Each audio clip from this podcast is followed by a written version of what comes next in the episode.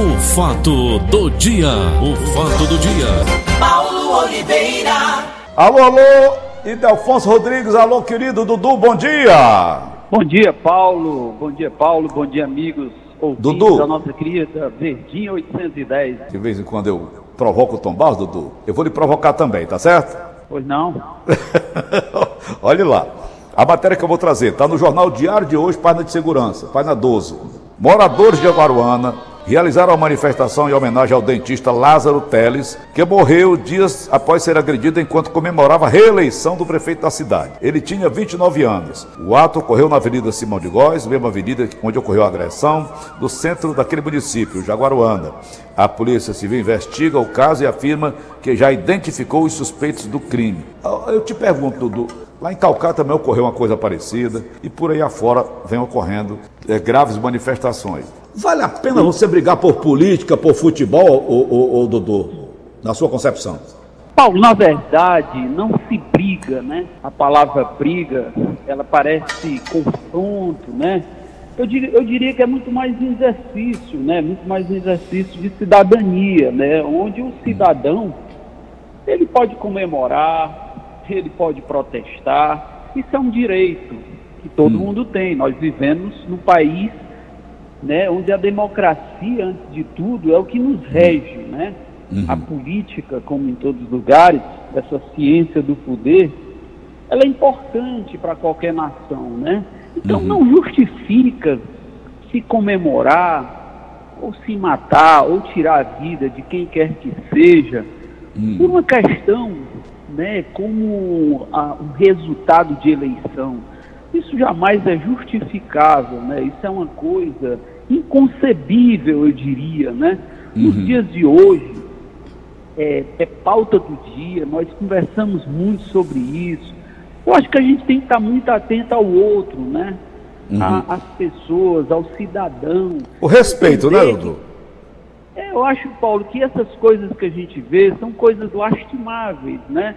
São coisas de um passado, que eu diria, onde, onde as pessoas não, não admitiam né, a derrota, né? E eu entendo até que a derrota é um motivo de reinvenção, é um motivo de repensar, é um motivo onde as pessoas têm que parar, é um momento, a derrota é um, pode ser um momento de crise, então vamos superar esse momento, mas jamais justifica né, esses acirramentos que a gente vê por aí, né, isso, isso são coisas que para os nossos dias, Paulo, a gente até nem entende como é que o cidadão, como é que a pessoa tira a vida de um outro, porque a pessoa está comemorando uma vitória, né? Isso. Uhum. Eu lembro, Dudu, na casa da minha mãe, meus pais, digo melhor, uma vizinha lá, ela torcia pelo Fernando Collor de Mello na época. Nós éramos eleitores Sim. do Mário Covas.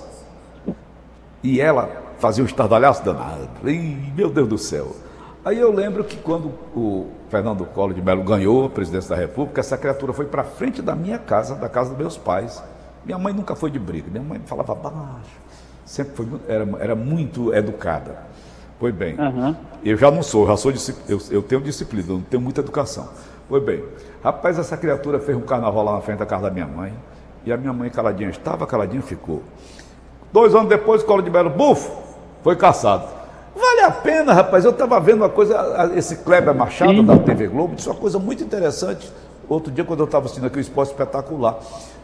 Torcedores foram receber o time do Corinthians lá no, no- no- no aeroporto, é, é, xingando jogadores, invadindo lá a sede do Corinthians, essa, essa coisa. Ele, ele falou assim: Isso é coisa de quem não tem o que fazer. Você não acha, não?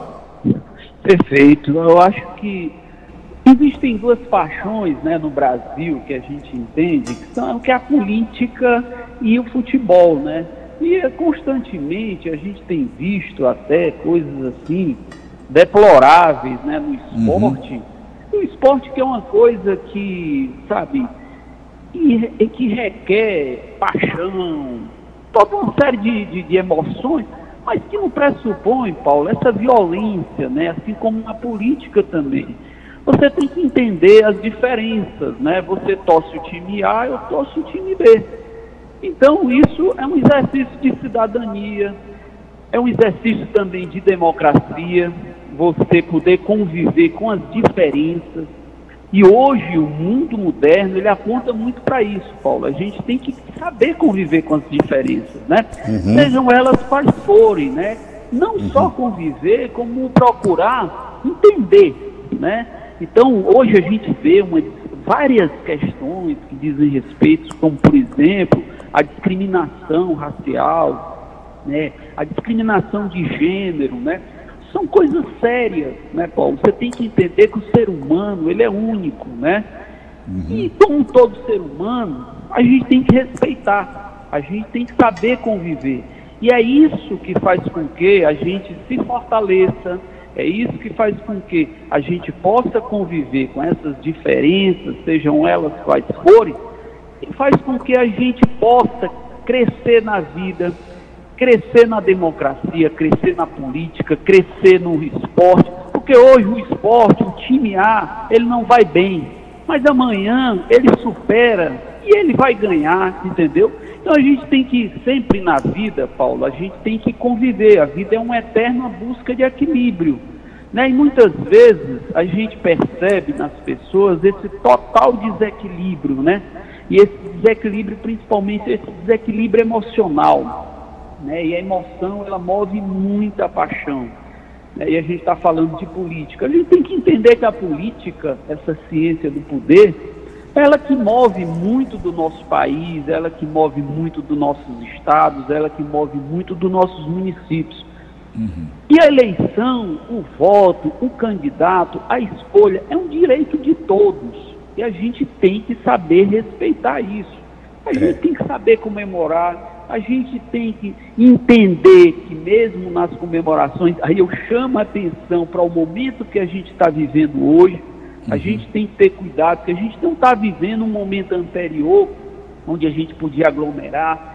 E a gente vê tantos exageros, a gente vê tantos absurdos, né? É. A gente que trabalha numa redação, a gente começa a receber imagens de pessoas na rua, a gente começa a, a, ver pessoas sem máscara, sem os cuidados, e aí a gente já está vendo o resultado disso, né, Paulo? Outubro e novembro, os casos da Covid voltaram a aumentar no Estado.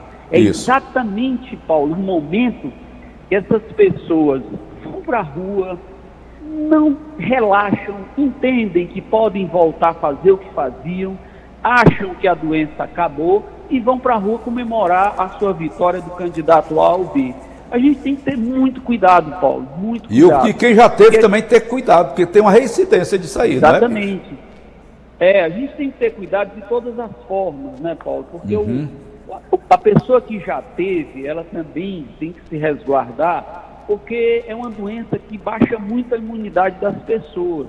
É. Então ela tem que ter cuidado. E deixa sequelas, né, Dudu? Ela deixa sequelas. Deixa eu queria falar contigo sobre isso. Sequelas. Quais são essas sequelas aí, Dudu? já comentou sobre, sobre isso. Ela deixa sequelas, principalmente do ponto de vista é, respiratório. E mental. Né, é isso é. Então, Paulo, as pessoas. Rapaz, a gente olha, a gente observa no interior, né, durante esse período agora, do primeiro turno, a eleição dos candidatos a prefeito Rapaz, a gente via passeatas, a gente via aglomerações, as pessoas em, em mini comícios, né?